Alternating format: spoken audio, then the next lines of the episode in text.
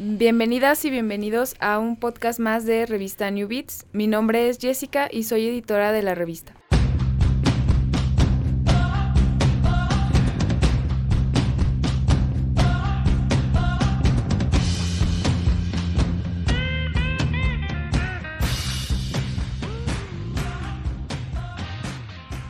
El día de hoy me encuentro con Uriel y Anitei de la editorial Texere. Buenas tardes, o días, o noches, donde sea que nos escuchen. Eh, es un gusto para nosotros como revista tenerlos aquí, a ustedes invitados de una de las editoriales más representativas e importantes del estado, ¿no? Bueno, este, me gustaría comenzar haciendo unas preguntas más generales sobre la editorial, sobre los inicios de la editorial, qué es lo que motivó a instalarse a una editorial como tal aquí en Zacatecas, siendo un estado pues en el centro de la República, que de verdad es un lugar muy cultural, ¿no? Aquí salen muchísimos escritores, músicos, este, artistas visuales y la cultura está muy eh, al, así como al calor, ¿no? De, de todo el tiempo. Tenemos este escritores representativos a nivel nacional que nacieron aquí en el estado y todo eso. Entonces, me gustaría que me contaran, este, si quieres primero tú, Anita, qué, qué, vieron aquí, qué se vio aquí en Zacatecas para instalarse. Perfecto. Hola, pues saludo a todas las personas que nos estén escuchando. Espero que estén muy bien. Yo soy Anitei Cuellar, eh, soy directora editorial de Texere Editores, soy historiadora de, de profesión y pues Texer Editores tiene ya, este año cumple 13 años en, en Zacatecas. Hay gente que tiene poquito tiempo conociéndola. Tiene 13 años y surgió del sueño y de la visión de nuestra directora general, Judith Navarro, que se dio cuenta que faltaba, ¿no? Que faltaba ese mundo editorial para procesar a todos esos intelectuales, todos esos escritores que que surgían de Zacatecas y que no tenían cómo publicar aquí sus libros. Entonces creo que a partir de eso dijo, pues necesitamos trabajar aquí nuestra propia cultura. Y empezó y surgió Texer Editores de esa manera. Sí, porque sí es muy importante, ¿no? Que los mismos escritores se sientan acogidos. Este... Exactamente, sí, porque luego tú dices, pues sí, es un estado chiquito, un estado del centro del país, no es, pues no sé, la Ciudad de México, Monterrey, pero hay muchísima calidad cultural aquí, aquí en Zacatecas y hacía falta que esa, que ese trabajo cultural se quedara aquí, que se trabajara por manos zacatecanas también que las hay y, y que de aquí ya se diera a conocer pues al resto del país y al resto del mundo, pero que se trabajara aquí en Zacatecas. Sí, muy bien. Entonces tú eres directora editorial. Editorial. Ok, y de este lado tenemos a Uriel Sáenz, que es el encargado del área de comunicación. ¿Nos podrías contar un poco cómo llegaste tú a Texere? Claro. Eh, bueno, yo soy encargado de, del, área de comunicación estratégica de la editorial y pues bueno, ya, ya tengo eh, un año trabajando en, en Texere y pues me he encargado... Eh, pues básicamente de, comunicar de lo que hace Texere en, en, redes sociales principalmente, pero también de comunicar también la parte de los libros a través de la portada. O sea, mi, mi función es comunicar el libro de la portada y después una vez que sale el libro, pues en redes sociales, tanto lo que hace Texere y, y, y en, en, en, particular pues cada libro, ¿no? Lo, lo, lo, que tiene para mostrar ese libro a, pues al lector este ideal que, que, está buscando ese pues ese conocimiento o esa, ese aprendizaje que, que se encuentra dentro de las páginas del libro. Entonces podríamos decir que tienes una doble función. Te encargas de hacer que el libro sea un producto apetecible para el lector y además te encargas de las redes sociales, ¿no? Sí. Y, y cuéntanos, ¿es una tarea difícil buscar un lector ideal? Más bien, ¿para ti qué sería un lector ideal? Pues digo, cada libro tiene su, su lector ideal y sí, sí es difícil este, buscar, primeramente pues entender cómo eh, el, el, concepto del libro, para quién va dirigido, en qué tono está escrito, este, qué es lo que... Eh, lo, lo, que transmite, de que mm, hasta la edad, ¿no? Podemos, podemos irnos hasta de la edad con el léxico y el lenguaje que, maneja. Armamos como un, un digamos, como un perfil de, lector ideal para cada libro y, a partir de eso lo, comunicamos en, redes sociales. Algunos les damos publicidad a, nivel nacional y pues hemos llegado prácticamente a, a, todo, a todo el país a través de nuestra, nuestra tienda en línea. Y, pues sí, eso lo hacemos a, través de redes sociales, y comunicando pues básicamente eso. Primero hacemos un perfil del lector y, y ya a ellos se los, se los presentamos. Ay, qué interesante. Sí, porque uno pensaría, ¿no? Cómo el área de comunicación puede comunicarse, bueno, puede tener relación más bien con el área del mundo editorial, que parece más bien un mundo como aparte y como muy celoso, ¿no? Como muy selectivo y como muy reservado para cierto tipo de personas, pero combinándolo ahora con la tecnología, con todo este mundo digital, pues es muy importante, ¿no? Porque supongo que se amplía el panorama y puedes llegar a más lectores y puedes llegar a muchísimas más personas, ¿no? Sí, totalmente. Sí, qué interesante. Bueno, te quería ah, platicar. Hablando de esto de la comunicación, es algo que poco a poco hemos querido como implementar en Texere eso. O sea, antes nos dábamos cuenta que en el mundo editorial y dentro de un editorial cada paso estaba como muy cerrado. O sea, el corrector de estilo con su trabajo de corrección de estilo y hasta que lo acababa ya lo soltaba. Y luego el que iba a formar el libro solo así aislado lo formaba y luego lo sacaba. Y luego el que iba a diseñar la portada pues era como de, pues, ¿qué, qué voy a comunicar aquí? No. Y eso estuvo padre cuando Uriel entró él con formación de comunicador. Porque precisamente creo que el trabajo de una portada es comunicarte qué vas a, tú qué vas a obtener adentro del libro, ¿no? Tú llegas a, a una tienda, a una tienda en línea y lo primero que te va a presentar el libro es la portada y la contraportada. Y es ahí, desde ahí, como queremos abrir y sacar lo que viene adentro del libro para que ya le empiece a comunicar algo al lector y algo real, o sea, que sea una promesa de, mira, esto te vas a encontrar adentro del libro eh, y lo encuentre y encuentre más y amplíe sus expectativas.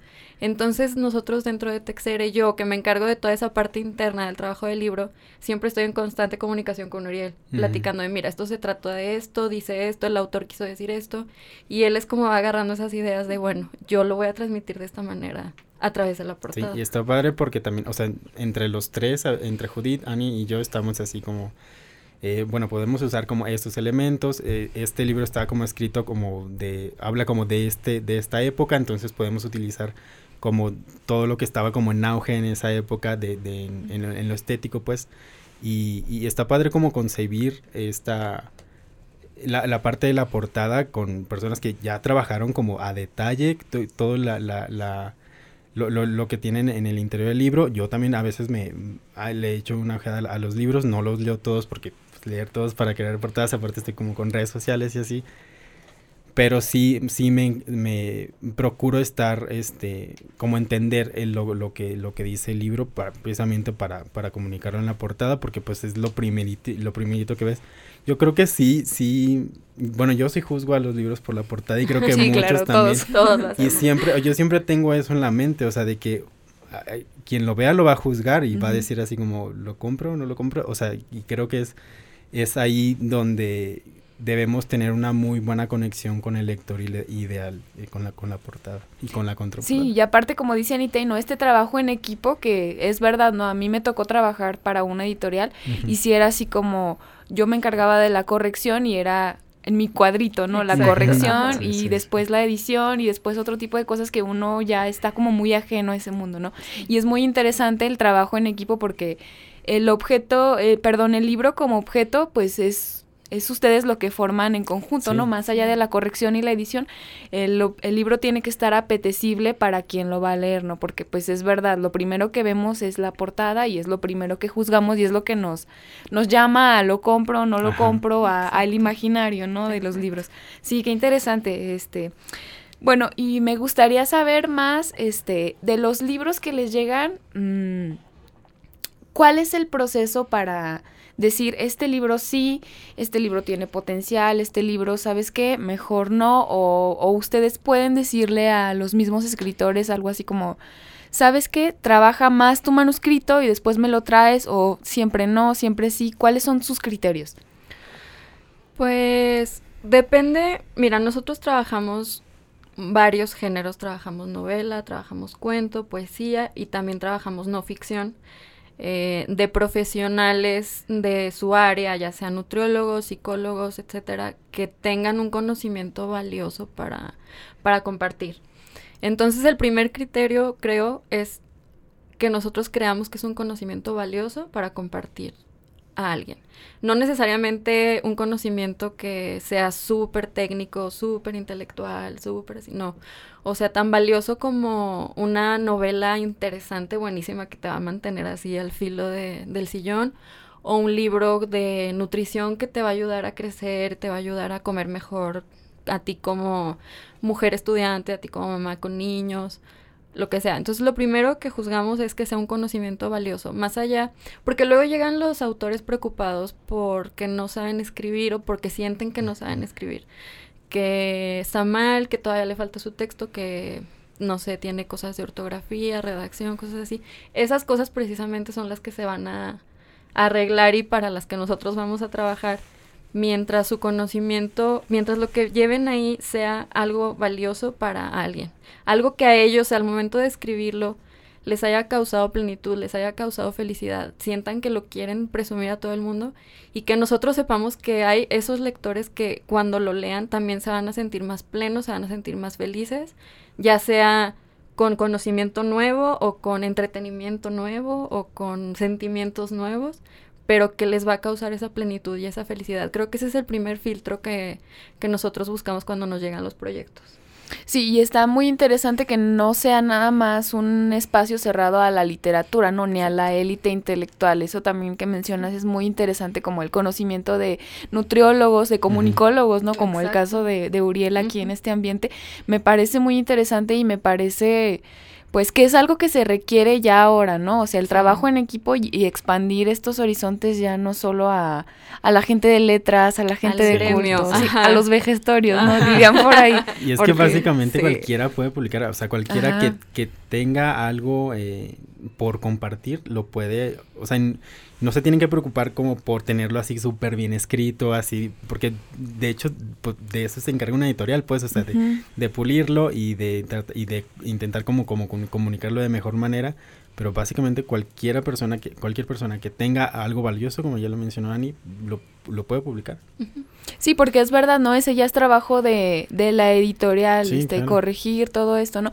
Y bueno, una vez seleccionado, este, ya que no sé, ustedes lo ven y dicen, esto tiene potencial, esto puede publicarse, es algo muy valioso para ciertas personas, este, ¿qué sigue de ahí? Mira, pues ahí ya sigue todo el arreglo administrativo, o sea, de firmar el contrato, firmar el convenio, eh, ver lo que el autor espera, ver lo que nosotros esperamos y, y empezar, ¿no? Entonces entra el proyecto, pedimos el manuscrito y empezamos a trabajarlo. Empieza el proceso de corrección. Ya te voy a platicar el proceso ahorita si quieres. Sí, muy bien, perfecto. Empieza el proceso de, de corrección y nosotros tenemos un proceso muy cuidado, muy cuidado de corrección en el que se dan tres lecturas, son tres Mm, pasadas de corrección de estilo. Esas son por ojos diferentes, por manos diferentes y siempre de la mano del autor. Porque nosotros podemos agarrar un texto y decir, ah, pues le falta esto, le sobra esto, pero lo más importante para nosotros es saber qué quiso decir el autor sin tener que nosotros moverle porque pensemos que una palabra está mejor que otra y ya quitarle todo el sentido que el autor se imaginaba, ¿no?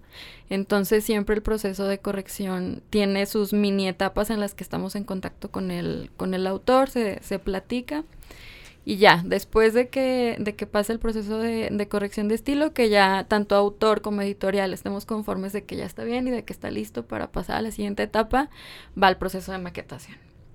Ya en el proceso de maquetación, pues es la formación del libro. Y justamente desde ahí empezamos a pensar, Uriel ya está involucrado ahí en el sentido teórico, porque ya empezamos a, pensar cómo, o sea, qué va a comunicar la formación del libro. Si es un libro de poesía, si es un libro de cuentos, de no ficción, cómo tiene que estar estructurada las hojas, o sea, para que tú lo abras y ya te esté comunicando algo aparte de la información, ¿no? Se está, se maqueta, se forma el libro, igual de la mano con, con el autor. El autor siempre está trabajando con nosotros y está aprendiendo y se siente involucrado. Nosotros buscamos que siempre el autor se sienta involucrado, no de que nos deje su texto que es como su hijo y ya pues te lo devolvemos impreso en tres meses, ¿no? No, no, no, o sea que siempre esté involucrado y se sienta parte de, de este equipo, que pues al fin y al cabo todos los autores son parte también de nuestro equipo. Ya cuando el, el libro está formado, se hicieron las correcciones, el autor está conforme, nosotros también. En ese proceso entra Uriel con la portada. Con los forros, pues más que nada, o sea, todos los forros, porque incluso todo el libro, no nada más la portada, la contraportada va a comunicar algo. Sí. Y le cedo el micrófono a Uriel para que nos platique el proceso de, sí, de los forros. pues el proceso de los forros, nosotros hacemos siempre tres propuestas. Y las propuestas buscamos que sean, pues digamos, eh, un tanto diferentes, porque pues puede puede el, autor tener como diferentes ideas o diferentes gustos, tratamos de que sea como variado, ¿no? Sí, sí, sí, se la pregunta al autor así como, pues eh, si has pensado como algo para tu portada, si tienes como algo en mente, si quieres incluir alguna imagen, algún elemento que, que quieres o que necesitas que esté en la portada. Ya, tomamos como todo en cuenta las ideas, este, tanto, digamos, como de imaginativo o tanto visuales, y bueno, se crean tres portadas, este, tres, tres propuestas. Checamos obviamente pues el, el, formato en el que va, el tamaño del lomo, ya ajustamos como todas las medidas. Hacemos este, las tres propuestas y igual, como dice Ani, siempre tratamos de, este, de que el autor esté, esté conforme y mandarle siempre las pruebas. Se le mandan las tres propuestas, elegimos una este, y sobre esas vamos haciendo algunos cambios, vamos este, a la par también haciendo el texto de contraportada que se lo redacta, lo redacta Judith. Y pues cuidamos que, que todo esté como, digamos, como, como, este, como estético, el, el, texto esté como bien formado, o sea, no, no solo lo ponemos así, sino que cortes, cortes de palabras estén como, digamos que correctos, que no ah, haya sí, como... Es muy importante. Sí, o sea, es, cuidamos como neta cada, cada, cada detalle hasta el tamaño del, del código de barras, de nuestro logo, o sea, neta todo, todo, todo, todo. A veces sí se hace como bastante complejo porque aunque lo veamos los tres, le seguimos como sacando errores y es como pasarlo, pasarlo, pasarlo, o sea, corrigiendo todo. Y pues básicamente es, es eso. Y después de la, de la concepción vienen muchos, muchos cambios de, de portada y muchas pruebas. Y pues pues así, hasta que el autor siempre esté conforme, tanto él como nosotros. pues. Entonces es un trabajo bastante como decirlo, como agotador, ¿no? O sea, estar revisando, una vez que lo revisas tienes que volver a revisar y sí, me imagino que para ti, bueno, al inicio de esta experiencia laboral, ¿te pareció frustrante? Bueno, porque para mí sí suena como, como muy obsesivo y luego digo, me voy a frustrar muchísimo Mucho. y no voy a lograrlo y voy a llorar, no sé. es que Sí, o sea, al principio, al principio sí era porque tanto yo como Judith sí somos como bastante de, verle como estos detalles, así como buscar como cada detalle que todo esté así como todo esté centrado, que todo está a la misma altura y, y esas cosas. yo no tenía, cuando, cuando entré, tenía así, pues digamos que bastantes este, nociones como de diseño, pero fui aprendiendo, fui tomando cursos y este, y, y pues fui aprendiendo, o sea, justamente eso, yo nada más, o sea, sabía cómo diseñar para redes sociales y así, pero no sabía cómo para impresión, este, los tamaños, o sea, esas cosas que, que tuve que ir aprendiendo y sí es, al principio sí era como bastante cansado, pero no, o sea, ya, ya que le vas agarrando como el, el rollo, sí, me gusta bastante, o sea, la verdad es que me gusta mucho diseñar las portadas de los libros. Sí, porque pues sí, la portada es ahora sí que como dice este Anita, ¿no? o sea, tienes que abrir el libro y ya te tiene que comunicar algo y como comentabas al inicio, Uriel, desde el principio en la venta digital o en la venta en una librería, pues estás viendo, ¿no? O sea, el, el libro como objeto. Eh, bueno, mm, algo que me parece muy interesante ahorita ya que entramos en la plática es que pues tú eres comunicólogo y Annie es historiadora, o sea, es como mundos que aparentemente son completamente distintos, ¿no? O sea, uno, supongo que tú no te imaginabas terminar diseñando, no, que terminarías así, ¿no? No, y de hecho también Judith me dice, o sea, ¿te imaginaste alguna vez como tener como ese potencial para hacer? Y le dije, no, o sea, me gustaba mucho el diseño, pero jamás me, me imaginé como llegar a hacer las portadas de los libros y la verdad es que me gustó mucho. Sí, igual, ah, dime. Sí, o sea, creo que, que, lo que nos une a nosotros como equipo, más allá de que Uriel es comunicólogo, yo soy historiadora, judías de letras, es que los tres tenemos como esa sed de aprender. Y cada proyecto que llega es como un nuevo mundo de aprendizaje. Haz de cuenta que es como una nueva clase que nos llega, una nueva, un nuevo diplomado, no sé. Porque llega un libro de cuentos que es de sátira política, pero que está ambientado como en la época medieval. Entonces, pues ya, ¿no? O sea, yo como historiadora saco ahí mis conocimientos de ah. historia, este, Judith como letras, pues su conocimiento sobre el cuento, cómo funciona el cuento, ya Auriel como eh, comunicólogo la onda visual, la onda de cómo comunicamos esto, pero siempre es un constante proceso de aprendizaje de los tres, o sea, creo que traemos nuestras bases, claro, académicas, pero nos toca aprender muchísimo. Y del uno del otro, o sea, Uriel de mí, yo de Uriel, nosotros de Judí, ella de nosotros, siempre estamos aprendiendo. Y, por ejemplo, yo como historiadora, claro, o sea, me emociono cuando llega un libro de historia, porque es así de sí, o sea, se me hace súper padre así de yo brillar, así de, no, pues que en el siglo XIX las cosas no eran así, o si eran así. Pero luego llegan otros libros que no son per se de historia, donde se necesita, o sea, y donde cada uno tiene la oportunidad de brillar como en los conocimientos que ella trae, pero también de aprender, de aprender y de enseñarnos a los demás. O sea, si Uriel aprende algo, nos lo enseña. Si yo aprendo algo, se los enseño y siempre estamos como en un proceso de aprendizaje constante que, que está súper padre, la verdad es súper satisfactorio. Y suena también como una pequeña familia, ¿no? O sea, sin jerarquías y sin nada, pero como esto que comentas de si Uriel aprende algo, nos lo enseña. Y Uriel, pues tomando cursos que, que no tienen nada que ver con, con lo que estudió, ¿no? O sea, también eh, deslindarnos de esta idea de, no, es que estudié tal cosa y si no lo ejerzo como tal, no puedo. Porque tenemos más talentos, ¿no? O sea, aquí se ve, por ejemplo, Uriel nunca se imaginó que terminaría diseñando un libro y ahora pues es bastante bueno en lo que hace, ¿no? O sea, y cuidar los detalles y todo ese tipo de cosas, ¿no? Tú también como historiadora y ahora pues directora de, de una editorial, creo que sí es como impactante para las personas que no pueden estar este, empapadas de otros ámbitos, ¿no? Porque luego existe esta mente cerrada y que está bien relacionada con esto de que decías al inicio, ¿no? Del corrector hacía su trabajo aparte y, ahora vemos este trabajo en equipo como con Judith, contigo y con Uriel. O sea, está como cadenita de, de, conocimientos y de transmisiones. Está muy interesante. Exacto. Y justo, bueno, no sé si ahorita están de moda los memes, no sé si los han visto, de que, ay, tus amigos los que no trabajan en lo que estudiaron. Ándale. Creo que eso es lo mejor que te puede pasar, de verdad. O sea, porque salirte de tu escuela, o sea, está, está padre. Obviamente tienes tus bases y... Pero llegar a un trabajo que te rete a aprender un montón de cosas nuevas te da una satisfacción bien padre a ti mismo porque te das cuenta que no nada más eres historia y ya, no nada más eres comunicación y ya, o sea, eres un montón de posibilidades que esa es la manera de explotarlas, o sea, entrar a algo que tú no pensaste que era como tu trabajo ideal, pero que te das cuenta que puedes y te das cuenta de unas habilidades que ni sabías que tenías. Entonces está súper padre, es una oportunidad bien grande y creo que no deberíamos de asustarnos de no estoy trabajando en lo que estudié, sino de qué más voy a aprender y qué más voy a sacar de, de mí mismo. Sí, y es justo también para los profesionales que, que, tampoco se imaginaron alguna vez ser, ser autores, ¿no? O sea, escribir un libro que pensaron que tal vez iban a ser psicólogos y ahí tal vez iban solo a ofrecer terapia, pero también pues pueden ofrecer como todo eso que saben a través de un libro y que puede llegar así a, muchísimos lados.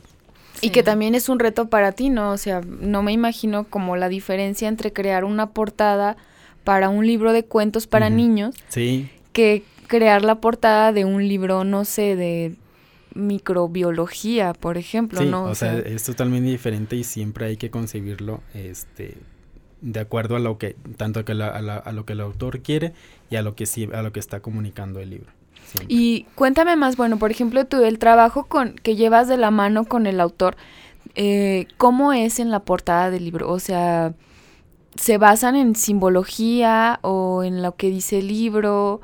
O en la visión del libro como producto, o sea, más o menos cuáles son los ejes tractores cuando tú dices, bueno, voy a crear una portada, ¿qué es lo primero que, que lanzas así al diseño? Es que lo, lo, lo primero que tenemos de información es es lo que la, lo que el autor este, ha imaginado. No siempre lo que el autor imagina, pues es lo que se va a, lo que se va a plasmar en, el, en, el, en la portada. Incluso ni siquiera nosotros lo que imaginamos es lo que se va a, lo que se va a plasmar, porque lo podemos imaginar como de una manera y, y pues aplicarlo de otra pero o sea siempre estamos como considerando tanto la parte del autor este sus ideas y, y, lo que él quiere comunicar lo que está dentro del libro y lo que no lo que el, lo, lo que el autor le va a lo que la, al lector le va como a atraer esa esa parte o sea siempre estamos tratando como de mantener un equilibrio porque queremos que el, el, el, libro esté bonito y le guste al autor, pero tampoco también queremos que el, que el, libro esté bonito y le guste al lector, ¿no?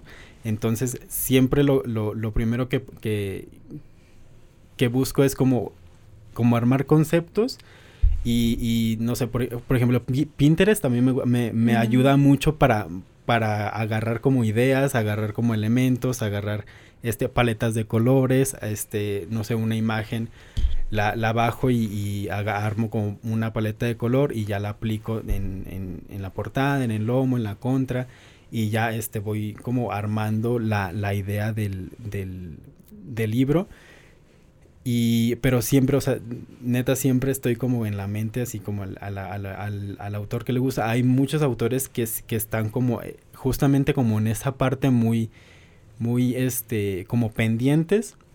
Porque es como, no, pues yo quiero esto y, y, tal imagen y la quiero como en este encuadre, entonces hay que como ajustarse a eso uh -huh. o hacerle sugerencias. A, a, veces, o sea, no, no, no, no es lo que, lo que digamos, como lo que siempre lo que imaginan, pero siempre le mostramos como otras posibilidades, de como puede ser esto, o qué te parece si, si, si, si mejor ponemos este encuadre, estos colores, o este, o esta tipografía, la, la tipografía también es muy importante. Sí. Y eso, eso, fíjate que eso es eh, con algo con lo que, con lo que batallo mucho también con las tipografías, pero creo que siempre damos como en el punto okay, de, de sí.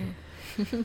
Y bueno, ahorita que cuentas esto y de estar a la par con el escritor, ¿se han topado con escritores que digan, no, es que yo quiero esto sí. y que tú digas como, así como diseñador, es que sabes que esto no le hace bien al libro y el que le, el Sí. el escritor esté aferradísimo, o tú no en la edición que te digan, no, es que no quiero que le quites ese punto y tú, pero es que mira el punto, no, no quiero, o sea, ¿cómo lidian con ese tipo de situaciones? Es difícil, o sea, es difícil, a mí me tocó con un libro de, de historia de, de una autora que nos dio como varias imágenes que eran así de, eran unas fotografías de hace mucho tiempo, entonces las escaneamos, las escaneamos y este, y dijimos como, pues las vamos a escanear para hacer pruebas con, con varias, ¿no? O sea, no, no, no, no significaba que las íbamos a usar todas. Uh -huh. Entonces, como que eh, ella en su mente pensó que sí, las íbamos a usar todas y quería que se usaran, o sea, que se usaran varias, o sea, quería que, que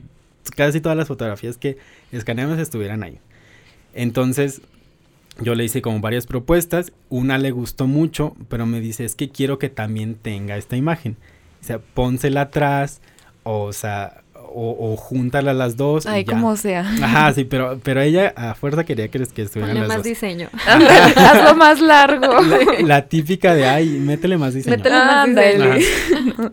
Y bueno, y, y lo platiqué con Judith, o sea, nosotros decíamos es que le va a quitar protagonismo a la primera imagen, uh -huh. si la otra está, y aparte, si la ponemos en la contra, pues interfiere con el texto, con el logo, con el código de barras, así, como muchas cosas. Pero ella estaba así de que no, es que quiero que la pongan aquí, o sea, quiero que también esta imagen aquí. Que esté, y hace, estaba como en llamada con ella y neta tardábamos mucho. Sí batallamos, al último quedó en el, en el, en el colofón, creo que esa imagen, o sea, se agregó sí. en los interiores, no uh -huh. se agregó en los forros, pero sí, o sea, es bastante, a veces sí, sí batallamos porque el, el autor tiene como una idea, pero el, el, como a veces como quitarle esa idea este es, es, bastante difícil, pero creo que, o sea, siempre lo hacemos como con el fin de que, de que el, de que el libro sea bien y que sea como lo mejor, pues, o sea, nunca lo hacemos como una fanática, ay, sí. es que nosotros sabemos uh -huh. cómo hacerlos. Sí. Siempre tomamos en cuenta esa, esa opinión y si algo no se va a aplicar, le explicamos por qué, o sea, por qué no se puede aplicar. O sea, es, es siempre los, los, autores creo que siempre salen como con un aprendizaje de, de uh -huh. por qué sí o por qué no, por qué le quitamos esto, por qué, le, por qué no. O enojados, ¿no? Porque no les pusiste su imagen. Sí, digo, tratamos sí. de que no, pero sí, sí, siempre, siempre llegamos como un acuerdo. Uh -huh. Sí, o sea, es que, mira, uno de nuestros valores más importantes en Texer es la empatía. Sí. O sea, somos uh -huh. una empresa como tal, que pues una empresa maneja dinero, maneja costos, producción, lo que tú quieras, pero somos una empresa de personas trabajando con personas. Y eso nunca se nos olvida, o sea, sí es un ir y venir de reuniones, de negociar, de decirle, mira, es que tu libro, tú quieres que comunique esto, pero no lo estamos logrando con la idea que, tú me mostraste, déjame te muestro otras ideas, pero siempre con la empatía de saber que estamos trabajando con una persona que para esa persona ese libro significa un montón de años de su trabajo o significa una ilusión más allá de vender el libro, sino una ilusión de un proyecto personal, de una meta personal, de cumplirle una promesa a su papá o a su hijo, lo que sea. O sea, es algo más allá de un libro de 200 páginas que va a costar 200 pesos. ¿Me explico? O sea, para ellos es un proyecto de vida, es como un hijo y siempre tratamos de tratar de esa manera esos proyectos, no como pues mira, si lo si sacas tu imagen no se va a vender, no, sino de mira, vamos a comunicar lo que tú quieres, vamos a buscar lo mejor, que los dos estemos conformes, o sea, de, de esta editorial no sale el libro, no se va a imprenta, si no estamos felices todos, nosotros como equipo y tú como autor, todos necesitamos estar felices con esto, porque somos personas que estamos llenando necesidades más allá de de se va a vender o no se va a vender, sino de quedarnos satisfechos y quedarnos plenos. Entonces nunca olvidamos eso cuando estamos trabajando. A veces, o sea, pues todos somos humanos, a veces nos frustramos, a veces el autor se frustra y nos quiere aventar el libro en la cara, o sea, el manuscrito, nosotros así ya no quiero nada, que alguien más lo haga. Claro que tenemos esos momentos, pero siempre intentamos arreglarlos y comunicarnos sobre todo y, y, pues salir adelante y que todos quedemos felices con, con, los proyectos. Y esto que mencionas, ¿no? De la empatía, que creo que hace falta no solamente en el ámbito eh, de la publicación, de la comunicación, sino debería estar presente en todos los ámbitos, ¿no? Y me parece muy interesante también esta idea que cuentas de un libro como una ilusión. Una publicación no es voy a vender tanto, me voy a hacer tan famoso, quiero llegar a ser Nobel o quiero llegar a vender en Italia mi libro y que no. Es más un, un anhelo, ¿no? O sea, o sea, en ese sentido, ¿ustedes cómo ven a los, cómo se toma el libro, el manuscrito, cuando ustedes lo ven, que no le está tirando la persona a las grandes ligas, ¿no? Porque supongo que como hay personas que llegan con la ilusión de publicar por una promesa, por un sueño, por la experiencia simplemente de publicar, hay otras personas que dan de llegar pues muy filosas, ¿no? Así como yo quiero tirarle acá y probablemente no llegue, probablemente sí, pero este tipo de, de personas, este, ¿cómo las ven ustedes en el mundo editorial?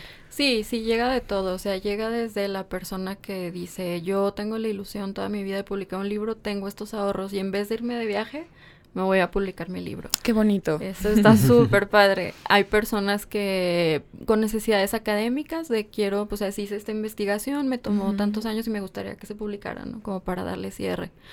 Y hay personas que sí dicen, quiero venderlos, ganar 400 mil ganancias y así. Todo eso eh, se detecta y se habla desde, desde la primera reunión. Y si se decide que vamos a trabajar juntos, le buscamos, o sea, porque creo que más allá de una de un deseo de me quiero hacer millonario es me quiero ver, o sea, quiero que me vean, por ejemplo, ¿no? O sea, siempre hay como una necesidad emocional de fondo atrás de esos datos duros que quieres obtener. Y que siempre tratamos de satisfacer esa necesidad. O sea, tú quieres hacerte millonario que la gente te vea, te va a ver, o sea, nosotros te vamos a acompañar, no nada más es de que ya llegaron las cajas con tus libros, ven por tus cajas y adiós, bye, no.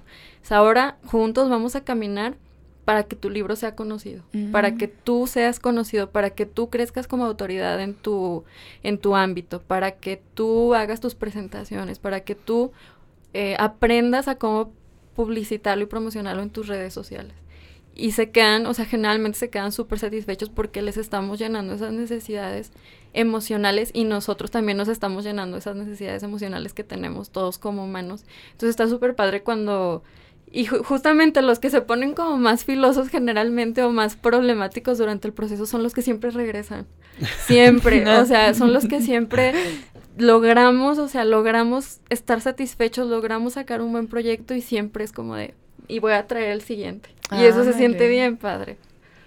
Sí, pues sí. Bueno, y fíjate, es bueno, ahorita aquí ya hablando sobre el proceso editorial más allá de, de la edición, de la corrección, de la portada, de las redes sociales. Entonces ustedes hacen un acompañamiento muy íntegro al escritor, ¿no? No es solamente, como dices, ya llegaron tus libros, tú véndelos, tú busca tus presentaciones.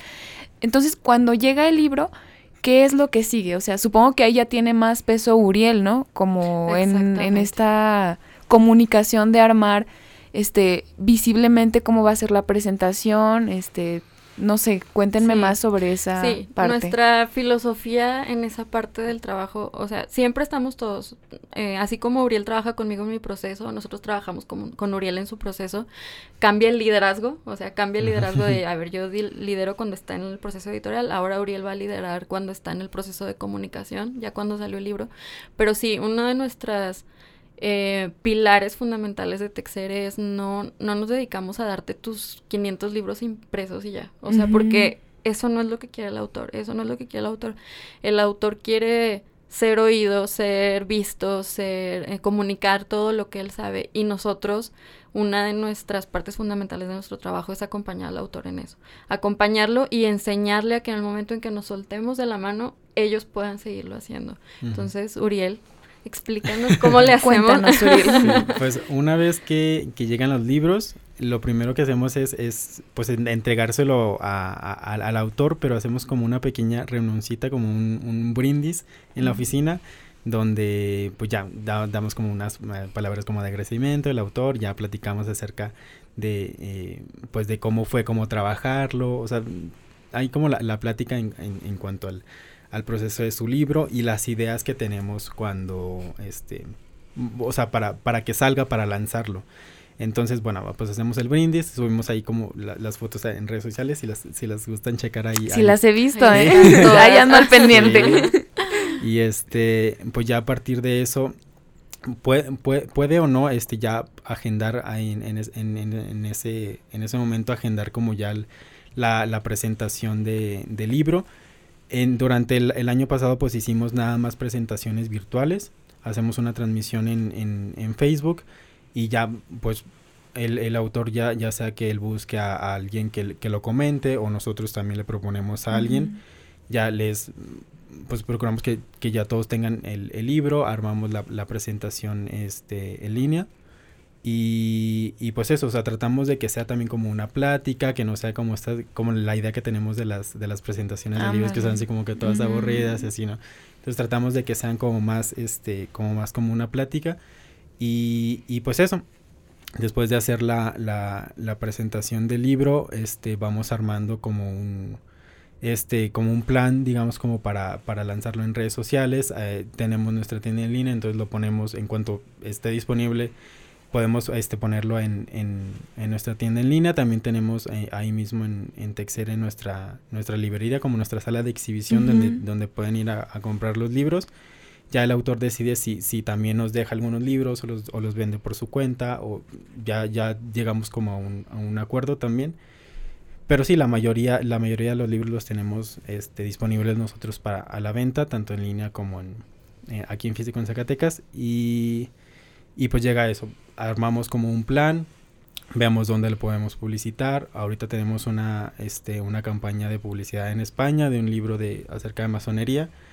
Eh, lo, si, si, tiene potencial de venderse en digital, lo subimos a Amazon. Este, también en, impresión bajo demanda, si tiene potencial de venderse en otro país, lo, pone, lo podemos a, impresión bajo demanda con, con Amazon.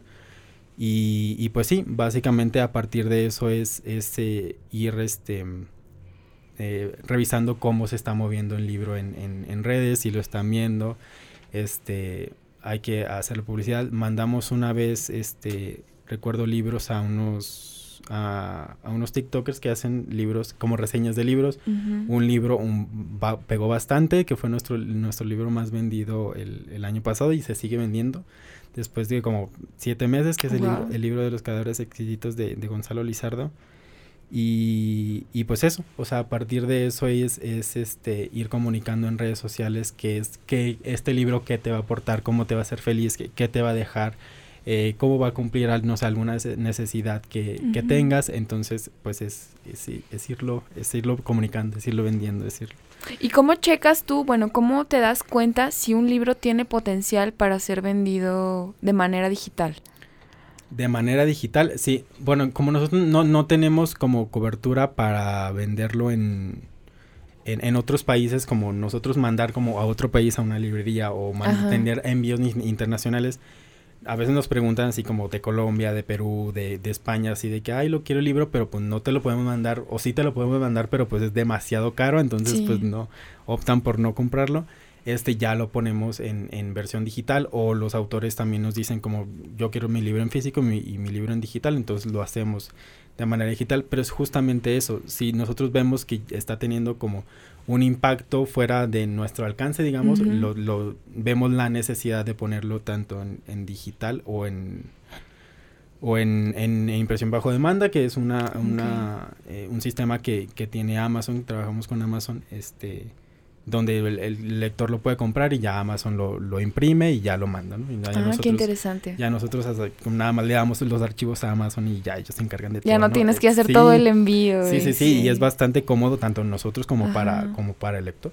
Mira, qué interesante. Esto yo no lo sabía, ¿no? Como esto de la impresión. Es que me quedé pensando ahorita en lo de las presentaciones, como el golpe de la pandemia ha sido muy duro. Y aquí en Zacatecas es muy... Es como el auge de hacer las presentaciones siempre el contacto, ¿no? Como el brindis, ajá, sí, los, como canapés, los canapés, claro que sí. El evento cultural y aquí era, o sea, cada semana había eventos culturales, había presentaciones de libros. Llegó la pandemia y se nos acabó, ya no supimos qué hacer, ¿no? Y pues ni modo, o sea, ya estaba un proceso de mudarnos a lo digital en general mundialmente y creo que esto nos obligó a sacar ese potencial de a ver cómo vamos a seguir logrando hacer una presentación de libro significativa, interesante, que le guste al autor, que le llame la atención a los lectores y la tenemos que hacer digital. Entonces fue todo un reto, pero un reto súper interesante que ahora que está un poco ya disminuyendo la pandemia, esperemos que en algún punto regresemos a la antigua normalidad, pero ya no estamos cerrados, o sea, nuestras presentaciones de libro en Zacatecas 30, 50 personas de Zacatecas. Y ahora nuestras presentaciones de libros digitales nos ven de todos lados, ¿no? Eso Y lo quieren comprar desde todos lados. Sí. Entonces está súper padre. Hay muchos, o sea, muchos otros que, tienen familiares o amigos así como fuera de Zacatecas, entonces la pueden, este, pueden ver la presentación en, ah, Facebook o se queda, se queda ahí grabada y ya después las ven y incluso después de que la transmitimos seguimos teniendo este mensajes, vistas, comentarios, así. Entonces está, tiene sus ventajas también, pues, de hacerlo de, manera digital. Sí, porque uno pensaría, como dice, ¿no? Aquí en Zacatecas había presentaciones hasta tres veces por día, ¿no? De libros, de arte, de cualquier cosa. Y eran muy concurridas, pero es verdad, esto de la brecha digital nos orilló a todos a buscar otras alternativas y a tener de cierta manera más alcance, ¿no? Uno pensaría como, no, es que lo digital no tiene tanto alcance, pero está, por ejemplo, esta posibilidad de que tienen ustedes con Amazon, de que el libro pueda salir incluso de manera física y que el lector lo tenga, ¿no? Porque también está concepción del libro objeto de manera física, pues todavía existimos, me incluyo, personas que estamos como obsesionadas con, no, es que quiero el libro, o sea, y e inventamos pretextos, ¿no? Como me duelen los ojos para leer en el celular, no puedo, no sé. ¿Ustedes cómo se consideran aquí ya como más personal? ¿De lectura digital o también están como prendidos en el tema de los libros físicos? físico, físico, totalmente. físico. Es que, fíjate, o sea, ahorita nuestro trabajo es digital. O sea, nos la pasamos en la computadora, nos la pasamos todo el día. Sí, nos la pasamos leyendo en Facebook, en Instagram, digital. Entonces, ya el libro como ese escape, como ese entretenimiento, ese momento para ti mismo, se me hace bien difícil hacerlo en digital también, porque, o sea, llevo todo el día trabajando, leyendo, me duelen los ojos, pero porque sí duele. De verdad duele. sí. Pero también creo que es maravilloso tener el libro como objeto y como verlo, o sea, a mí me encanta como tenerlo en el librero, o sea, verlo ahí. Ajá, yo siento que es como mi colección de obras de arte, los libros, y me encanta tenerlos, agarrarlos, ojearlos, ver, o sea, físico totalmente. y justamente, o sea, vuelvo a la de la concepción de la portada, o sea, queremos que alguien quiera tener su libro en, el, en, su librero, o sea, que lo vea y, diga como qué bonito libro lo quiero en mi librero, ¿no? Sí, Y sí, y era justamente cuando me contactaban así de que de Colombia, de Argentina, así de que yo les decía, ah, es que está en, está en digital en Amazon, todavía no lo poníamos en impresión bajo demanda, me decían, sí, pero es que no es lo mismo, lo quiero tener, en, por favor, mándamelo. Y yo decía así como, sí, pero pues cuesta esto, le envío. Y me decían, ay, no, pues es que sí está muy caro. Está muy difícil. No, y si es como dices tú, no, o sea, uno está trabajando, ahora ya tenemos dos años trabajando con celular, con computadora, entonces antes sí era como, ay, leer en el celular, sí, era como, uh, pero ahorita es como de, no, ya uno lo que quiere es tener en las manos otra cosa, no otra realidad que te transporte a otra realidad, porque a final de cuentas los libros siguen siendo eso, ¿no? Como mundos distintos, así sea de nutrición, de psicología, de microbiología, de cosas muy tecnicistas, yo siento que el libro siempre te va a sacar de, pues de donde quiera que estés, ¿no? O sea, eso es, es también este el papel de ustedes, ¿no? Hacer que a uno como lector el libro te saque desde el momento en que lo tienes en la mano, ¿no? O sea, la portada ya te tiene que remitir a otros mundos, otras concepciones imaginarias, otros estados de realidad que, que te hacen seguir leyendo más, ¿no? Sí, y es que ahora justo con la pandemia, que cuando estuvimos súper encerrados, que nos tocó, o sea, literal, que nuestra realidad eran las cuatro paredes de nuestra casa, ¿cómo nos salíamos, no? ¿Cómo nos salíamos? Y creo que una de las cosas más padres para viajar, para conocer, para vivir cosas que jamás en la vida te van a tocar vivir o para aprender cosas es es los libros, ¿no? Y creo que eso nunca pasa de moda, nunca se pone así como de, ay, no, ya no se usa, ¿no? Y creo que entre más ahorita que estamos obligados a mudarnos al mundo digital, y claro que sí, o sea, usar los beneficios del mundo digital, también está muy padre anclarnos a este mundo físico de agarrar un librito, tomarte una taza de café y perderte media hora. Creo que eso está súper padre. Sí, ahora sí que a veces los clichés sí. Sí, por algo existen por algo existen. sí. sí. Este, bueno, ¿qué más puedo? ¿Algo más que quieran compartirnos sobre su experiencia? Bueno, ahorita algo les iba a preguntar. Este, ah, la brecha digital para ustedes, como, como comentabas ahorita, como una empresa, ya viéndolo más así, ¿les afectó en la publicación de libros? ¿Tuvieron menos, este, auge, o sea, menos escritores se acercaron o al contrario? ¿Cómo fue para ustedes como empresa este proceso pandémico? Este, creo que el flujo de escritores y de personas que querían publicar se mantuvo, cambió en el sentido de que nos empezaron a llegar temas diferentes, o sea, antes de la pandemia estábamos en un punto muy académico, la empresa. La mayoría de los libros que publicamos, no sé, un año antes de la, de la pandemia eran académicos, de historia, de sociología, etcétera. Luego cuando llegó la pandemia nos seguían llegando pero proyectos diferentes. O sea, porque por ejemplo todas las cuestiones gubernamentales que tenían apoyos para cultura, para libros, cerraron o bajaron sus apoyos, etcétera. Entonces nos empezaron a llegar estas personas profesionales eh, en sus ámbitos que sentían que tenían algo que le podía ayudar a la gente que estaba pasando por un momento difícil en la pandemia. Entonces nos empezaron a llegar libros de autoayuda, de autoconocimiento, mm. de nutrición, de salud mental.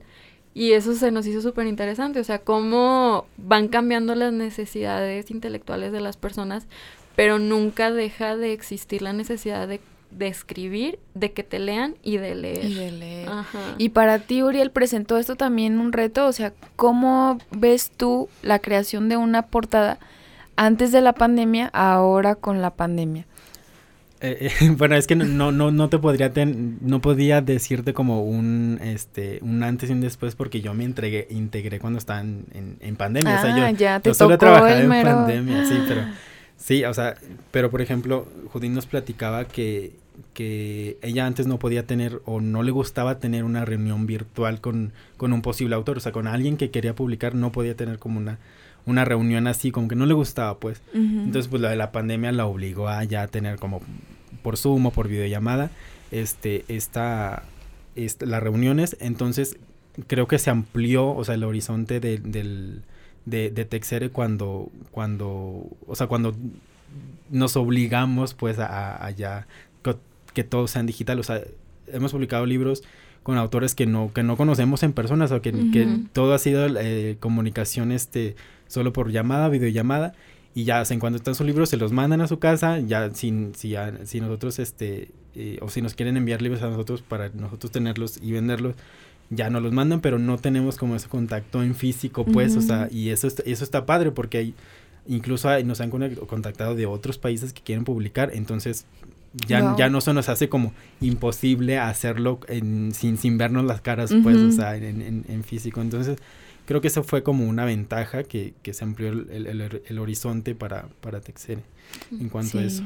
Sí, porque como dices, no parecería al principio yo creo que todos nos volvimos locos con cómo que Zoom y o sea, el contacto y hace falta. Pero no, al contrario, no, incluso con como lo comentábamos hace rato, con las presentaciones del libro ustedes se dan cuenta de que el alcance es es bárbaro, ¿no? Es increíble. y ahora que dices esto de que los contactan de otros países para publicar, yo creo que eso es pues de aplaudirse, ¿no? Se dice que algo como equipo están haciendo bien, ¿no? O sea, que, que tus portadas están pegando y que las correcciones de Annie están, están de lujo, ¿no? No, pues muy interesante todo ese trabajo. Fíjate que mm, creo que otra cosa padre que nos pasó gracias a la pandemia como Texere es el concepto de comunidad, porque creo que antes era una relación muy fría, autores y editores, pues, o sea, sí, este, te editamos tu libro, pero es un negocio, ¿no? Igual como, como decíamos, de que cada quien en su cachito de, del proceso y así ya van tus libros, bye. Ahora que, que estuvimos encerrados, que estuvimos abriéndonos a las posibilidades de trabajar con personas de otros, de otros estados, de otros países, también nos surgió la pregunta de cómo creamos comunidad, porque creo que nos dimos cuenta que una de las cosas más valiosas como seres humanos era la comunidad, cuando ya no la teníamos, ¿no? Y entonces, en esta parte de, de acompañar al autor después de que sale su libro, empezamos a ver que no nada más, pues sí, es el auge de que sus presentaciones del libro acaba de salir, las ventas, etcétera, pero una de las cosas que nos gusta hacer es ya tenemos esta comunidad de autores que es valiosísima, o sea, porque hay de todo, de todo, o sea, de todo. Este, siempre estar en contacto con ellos, siempre estar viendo las necesidades de, de, los lectores, ya sea porque, no sé, viene el Día Mundial contra la Depresión, o el Día del Niño, el Día de así miles de cosas. Este, ¿qué autores tenemos? Que sepan, o sea, que sepan sobre tal tema. Los invitamos y nos ha gustado mucho organizar charlas charlas con, con, esos eh, autores, más allá de hablar de su libro, hablar de, del tema que ellos son expertos y comunicarle eso a los lectores, información que les ayude y que les sirva mucho. Y eso nos ha servido para crear una comunidad muy grande, tanto con los autores como con los lectores, y ser pertinentes, o sea, siempre estar dándoles algo a lectores y autores y ellos a nosotros, obviamente. Entonces está súper padre. Uriel también nos ayuda a organizar las charlas y creo que son cosas súper interesantes que han salido súper bien para todos. Sí. No, y aparte está muy... Es pues suena muy bien, ¿no? Esto de no abandonar al lector, perdón, al escritor. Cuando acaba su libro, pues no se acaba ahí. Sí, no se acaba ahí el proceso de que hay tus libros y ya hazle como quieras, ¿no? sí, ándale, y adiós, véndelos tú. Sí, sí, sí, o sea, tratamos de que siempre estén eh, activos, que siempre estén visibles, pues, tanto en redes sociales o si los invitan a algún medio. O sea, nosotros a veces nos preguntan así como que, ay, pues es que quiero entrevistar a alguno de sus autores o cuáles son sus autores o qué temas, eh, eh, qué libros con, con cuáles temas tienen. Entonces, pues siempre tratamos de, de, de darle como visibilidad a, a, los autores, pues, tanto ellos como, como profesionales, como también a su libro. Y como comunidad, ¿no? Más que, que esta idea de, de un billete, un, un, número, una calidad, una cantidad, perdón, es este calor del que hablan aquí, ¿no? De hacer comunidad con los autores, hablar de lo que ellos saben más allá de hablar de su libro o de la experiencia de publicación y todo eso. Bueno, y hablando de comunidad, este ya más centrado en ustedes, ¿ustedes qué leen? Si nos pudieran contar, o sea, supongo que obviamente leen todo lo que publican, ¿verdad? O a veces nomás lo que... Pero aparte de eso, ¿qué, ¿qué, les gusta leer? O sea, o, o si les gusta leer o dicen, no, ya, ¿sabes qué? Ya estoy aburridísima, estoy aburridísimo de leer y quiero dormir. No, sí, nos encanta leer. Y nos encanta leer como medio para aprender. Te digo que estamos obsesionados con aprender cosas. Este, entonces a mí, por ejemplo, pues yo toda la vida me, me ha gustado leer, luego con la carrera pues me dediqué a leer, que era eso, historia pero ahorita me fascina leer, por ejemplo, cosas de historia totalmente, pero también me gusta leer cosas de ciencias sociales, cosas de feminismo, me gusta mucho, eh, de ficción me gustan mucho las novelas, me gusta mucho leer cuentos híjole, de todo. O sea, es que de verdad a veces me topo un libro de física de Stephen Hawking y es como, ok, lo voy a leer y me gusta, o sea, y le saco algo, ¿no? Entonces sí, sí, me encanta leer y esos son como los principales temas que... Ahora pues mi novio es médico, entonces me ha dado por leer medicina, ¿no? También. Tienes para rato, ¿eh? Entonces me encanta leer. ¿Y tú qué, qué, qué lees, A mí me gusta leer mucho poesía. Ah, igual. Mucho, mucho poesía. También novelas y cosas que son como de como estudios de género también últimamente lo, he estado leyendo pero sí o sea siempre regreso a la poesía o sea siempre regreso a la poesía. Tengo mis ratos donde digo o sea me aburro mucho así de que ay no ya no ahorita no quiero saber nada de libros pero sí o sea sí es es algo raro porque siempre regreso a la poesía. Es que la poesía tiene algo no sí o sea tiene algo y aparte es como puedo leer uno y, o sea, lo, leo una y otra vez, una y otra vez. Y siempre te dice algo distinto, sí. Me gusta releer mucho la poesía, es algo muy raro, pero sí me gusta Aquí hay revelando los secretos. ¿Y a ti qué te gusta leer?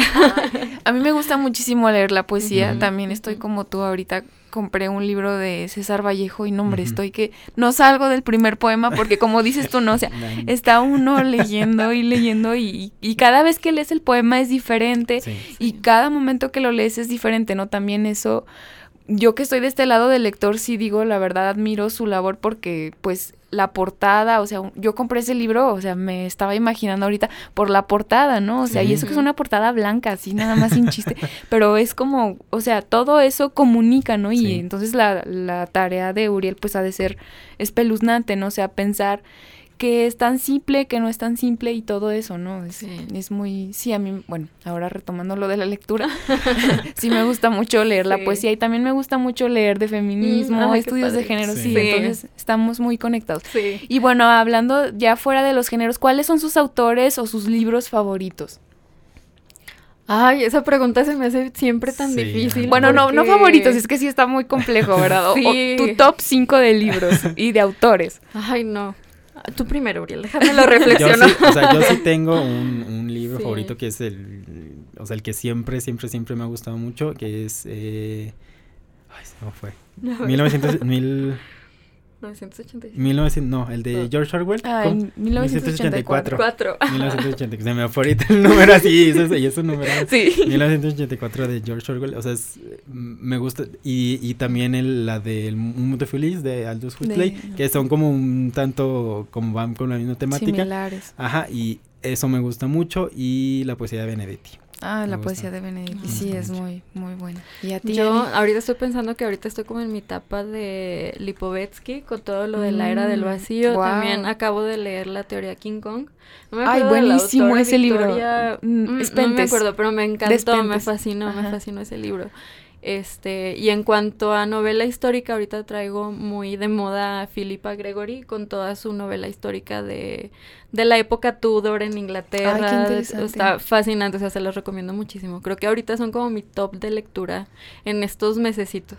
Oigan, es que está muy interesante, ¿no? Que, que las personas que publican libros, que se dedican al proceso editorial, lean y conocer sus, sus gustos en la, en la literatura, porque de pronto yo, bueno, yo me imagino como ¿qué leerán las personas que, o sea, de verdad leerán o, o ya están tan, como tan abrumadas de tanta lectura? Pero no, pues sí es muy interesante, o sea, y, y tan diferente, ¿no? O sea, acá tenemos poesía y acá ahorita estás con la teoría. Y supongo que todo eso les ayuda también en el proceso editorial, ¿no? Porque a veces uno cree como la lectura nada más es para distraerse, pero no, yo creo que la lectura es un camino de autoconocimiento y de conocimiento hacia los demás e incluso de nuestro propio trabajo, ¿no?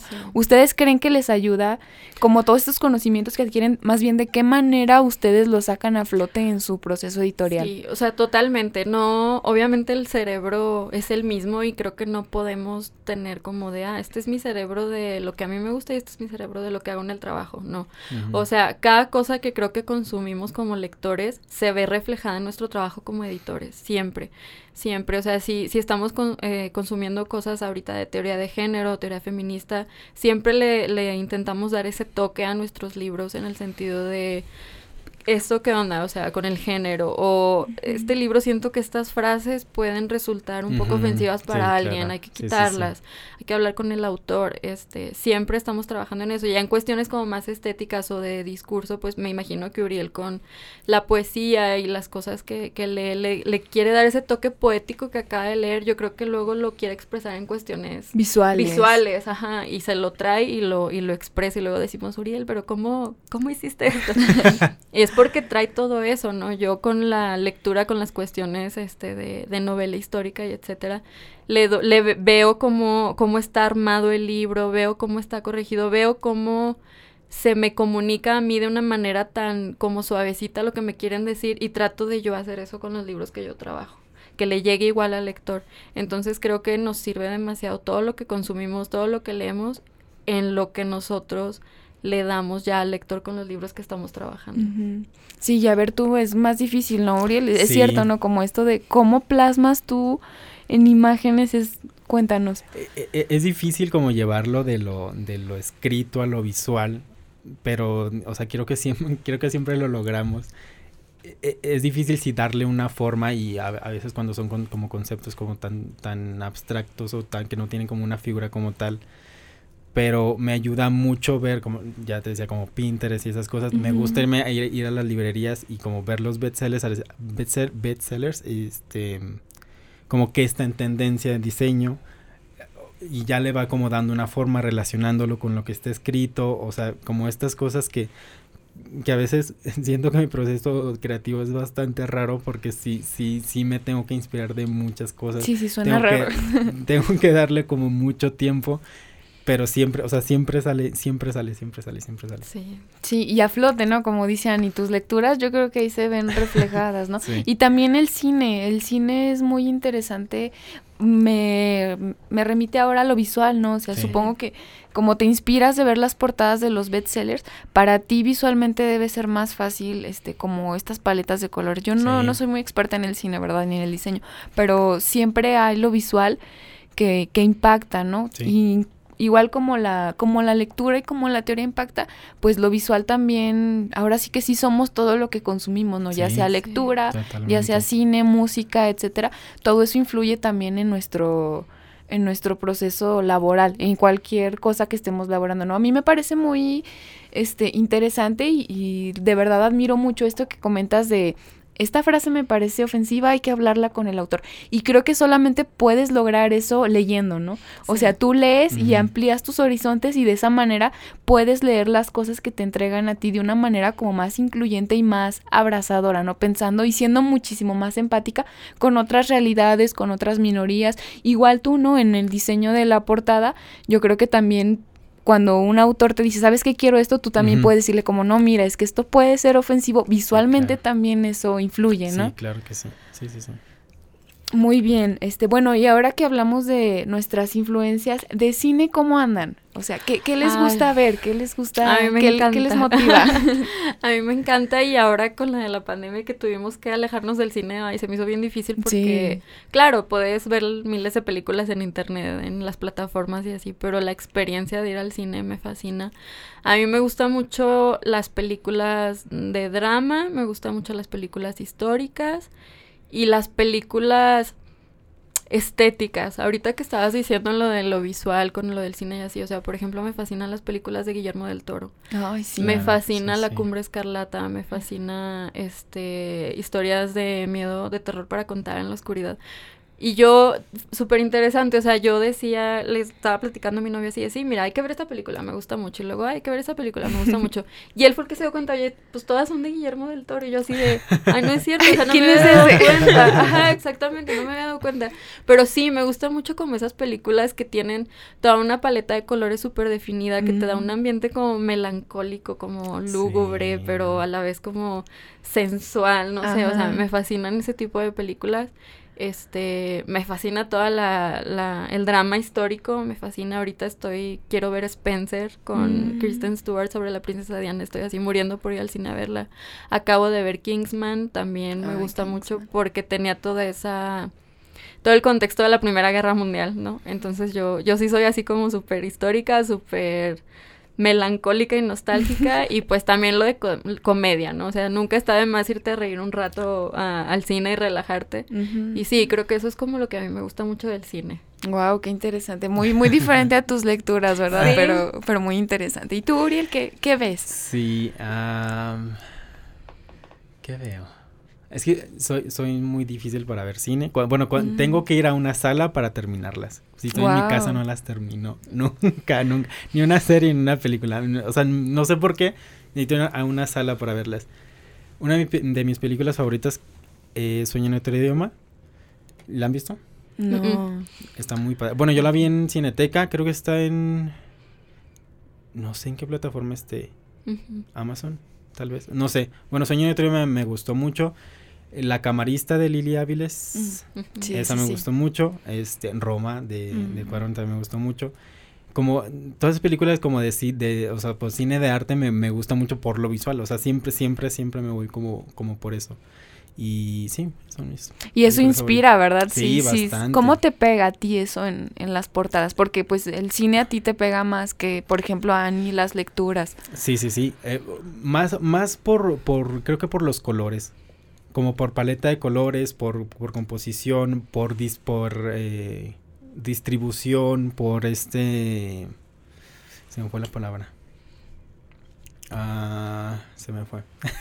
o sea, hay, cuando, hay como, tiene que haber, que haber más color de esto que de esto, o sea, no puede, en proporción, o sea, y, como por, por, proporción de, de, colores o de, de forma, e, eso es como que con, con, lo que más me inspiro, pues, sobre todo con los colores. Cuando hay una escena que me gusta mucho, siempre veo como son colores fríos, que hay más, o sea, azules o verdes, o sea, eso es que siempre que, creo que siempre me ha inspirado mucho. Wow, qué interesante, pues sí. Bueno, chicos, eh, muchas gracias. Eh, muy interesante todo lo que nos compartieron, desde el proceso editorial hasta sus experiencias personales, de verdad. Es que todo tiene relación, o sea, y es muy satisfactorio e interesante cómo una cosa va llevando, ¿no? Vamos de lo del macrocosmos, que es la producción editorial, hasta nuestros microcosmos, ¿no? Que son cada uno de ustedes en sus gustos, en sus lecturas, en sus tiempos de ocio, y todo eso, pues, abona al al macrocosmos que es la producción editorial y esta, esta gran editorial que es Texere y que se está posicionando, no, que ya está posicionada en el territorio zacatecano y ahora que acabamos de darnos cuenta a nivel nacional e incluso internacional, ¿no? Con todo este alcance de la era digital. Bueno chicos, muchísimas gracias por estar aquí, Uriel, Ani, y nos escuchamos la próxima edición. Gracias. Gracias, hasta luego. Bye.